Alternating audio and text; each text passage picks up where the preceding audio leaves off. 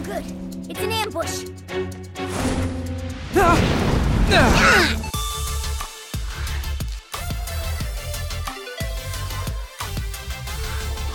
Hallo zusammen, hier ist Dennis Hiller mit der neuesten Preview von Gamers Global.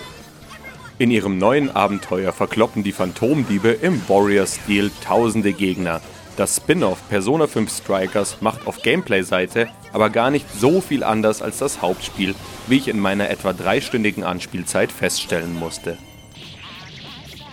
Verantwortlich für die Entwicklung zeichnet Omega Force.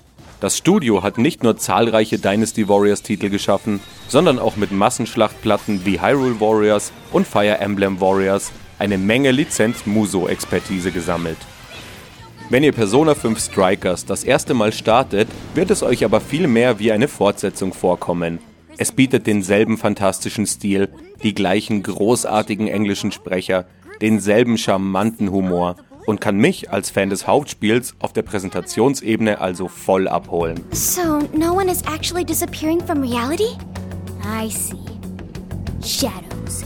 Auch vom grundlegenden Spielablauf ähnelt Strikers Personas 5 frappierend.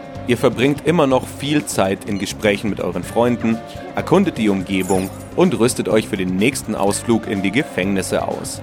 Allerdings wurde die Lebens- und Schulsimulation ziemlich ersatzlos gestrichen wodurch sich Strikers etwas seichter anfühlt. Die hauptsächliche Änderung im Vergleich zu Persona 5 besteht im Kampfsystem.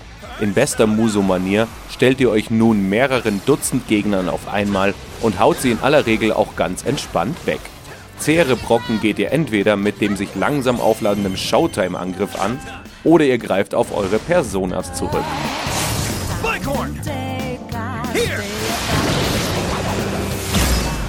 Die Manifestierungen eures Unterbewusstseins haben wie gehabt besondere Attacken, die diverse Elemente wie Feuer, Blitz, Eis und so weiter nutzen. Je nach Gegnertyp müsst ihr also aufpassen, welche Attacke ihr wählt. Das kann schnell hektisch werden, zumal Hauptcharakter Joker mehrere Personas auf einmal mitführt. Nach dem Auftakt müsst ihr sogar mit noch mehr jonglieren, denn ihr zieht mit insgesamt vier Phantomdieben in die Metaebene, ständig im Auge zu behalten, welcher Charakter welche Person es mit welchem Skill mitführt und wie viel Skillpoints eure Recken noch haben, kann schnell überfordern. In Kombination mit der oft zickigen Kamera und dem allgemein knallbunten Stil habe ich so oft die Übersicht verloren, auf die Nase bekommen und entsprechend Frust verspürt. Im Gegensatz zu vielen anderen Genrevertretern könnt ihr Kämpfen auch aus dem Weg gehen, indem ihr euch von hinten an Gegner anschleicht, einen Überraschungsangriff ausführt auf den eine mächtige Attacke folgt, die gleich eine ganze Horde ausschaltet. Wie im Hauptspiel werden Truppen bis zum eigentlichen Kampf als einzelne Monster dargestellt. Insgesamt muss ich beim Kampfsystem aber sagen, dass weniger mehr gewesen wäre. Die tiefe Einbindung der Personas ist zwar an sich cool, aber übers Ziel hinausgeschossen. Man hätte nicht alle Elemente aus Persona 5 übernehmen müssen. Eine Handvoll hätte schon gereicht. Dazu kommen die überbordenden Zusatzmechaniken. Fast jeder meiner Kämpfe in den ersten drei Stunden des Spiels wurde von einer Tutorial-Nachricht unterbrochen. Ein Gamebreaker ist das überkomplizierte Kampfsystem meinen bisherigen Erfahrungen nach nicht. Es hat bei mir aber schon den Spaß getrübt. Vor allem liegt das daran, dass oftmals zwischen Kämpfen mindestens eine Viertelstunde liegt. Genug Zeit, um die Mechaniken nicht richtig zu verinnerlichen und gehörig auf die Phantommaske zu kriegen. Die Story hingegen hat mich als Fan von Persona 5 wieder direkt in ihren Bann gezogen.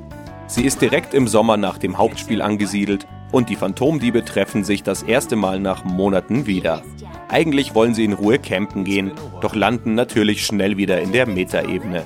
Im Gefängnis, so nennen sich die Dungeons nun, von Modeikone Alice treffen die Helden auf Sophia.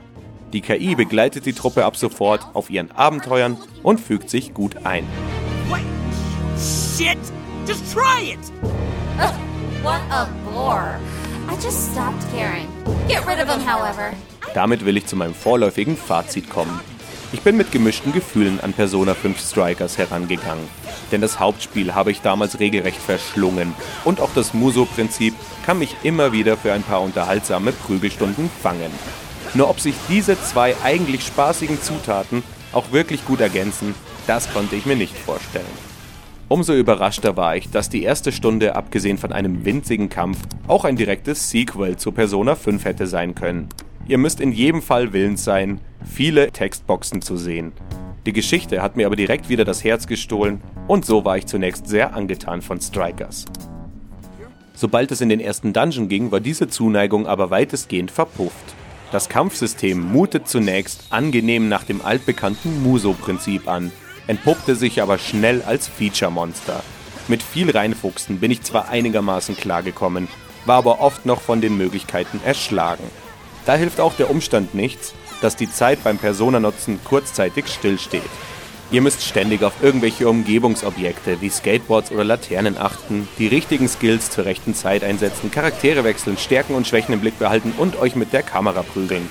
Unterm Strich kann ich euch Persona 5 Strikers also nicht uneingeschränkt empfehlen. Wenn ihr Fan der Hauptreihe seid, könnt ihr auf jeden Fall einen Blick riskieren. Kommt ihr aus dem Muso-Lager, dürfte euch zu viel Textbox-basierte Story vorhanden sein. Außerdem könnte euch das Kampfsystem etwas zu kompliziert sein. Ich werde bei Release sicherlich noch ein, zwei Stunden investieren. Nur ob mich Strikers dauerhaft fesseln kann, wage ich zu bezweifeln. Anyway. Meine Einschätzung lautet befriedigend. Diese Preview gibt es als Audio, Video und Text. Weitere Infos auf gamersglobal.de. Wenn ihr auf YouTube zuseht, prügelt doch ein Like und ein Abo rein.